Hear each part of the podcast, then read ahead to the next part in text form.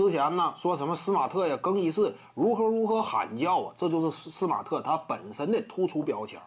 这种球员为什么可贵呢？为什么之前呢勇士队在面临甚至有一定的希望交易到本西蒙斯的情况之下，勇士队首先考虑的是什么？是本西蒙斯能否与格林兼容？如果说不能兼容的话，不好意思，我不想做这个交易。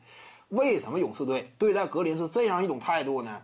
为什么格林在勇士队内他底气十足呢？甚至敢与凯文杜兰特分庭抗礼。最终阶段就事实的发展来看，杜兰特先软了，先主动离队了。杜兰特没有说敢于放狠话，说是你要我还是要要格林。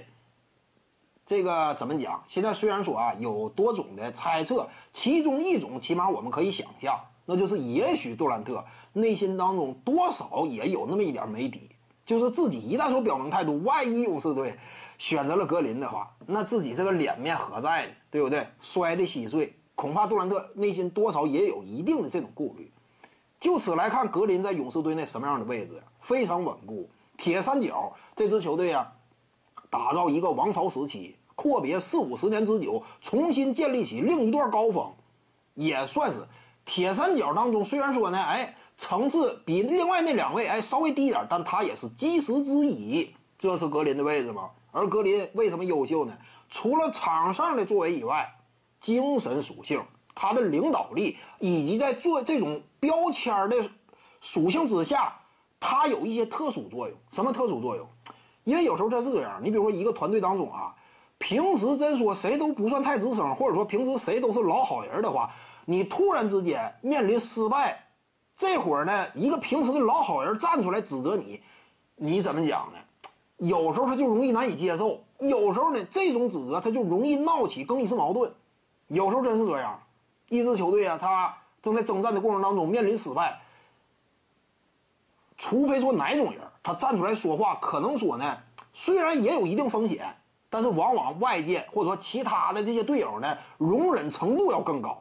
你发出声音呢，相对来讲更适合、更恰当哪种属性？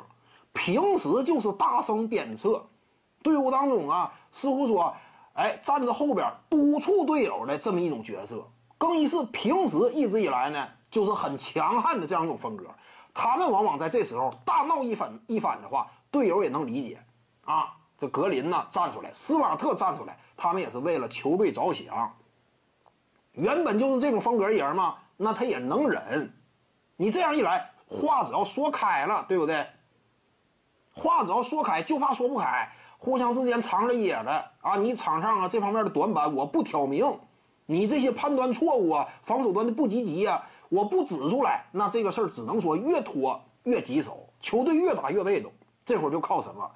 斯马特、格林这种精神属性的球员站出来发出声音，让球队重新提高注意力。怎么讲呢？就是这种标签有这种精神力量的球员，至于一支球队来讲，往往也是难能可贵的。虽然说他们有时候会因为本身的这种性格、这种标签、队内的角色，导致会有一些不太可控的局势出现，但是这玩意儿就是你不可能要求人十全十美。他又得调动起更衣室的这种气氛，又得在关键时刻发出声音。你又要求他平时也一点不犯错，这是不可能的。但是总体而言，这种球员啊，至于一支至于争冠的球队来讲，我感觉总体评判的话，价值还是正向的，价值还是正向的。为什么？正如史蒂文斯主帅所言呢？自从斯斯马特来了这支球队，在季后赛当中，绿军就是一支劲旅。这话不假嘛？斯马特呀，自进入绿衫军以来呀，就是这样一种作用。徐静宇的八堂表达课在喜马拉雅平台已经同步上线了，在专辑页面下您就可以找到它了。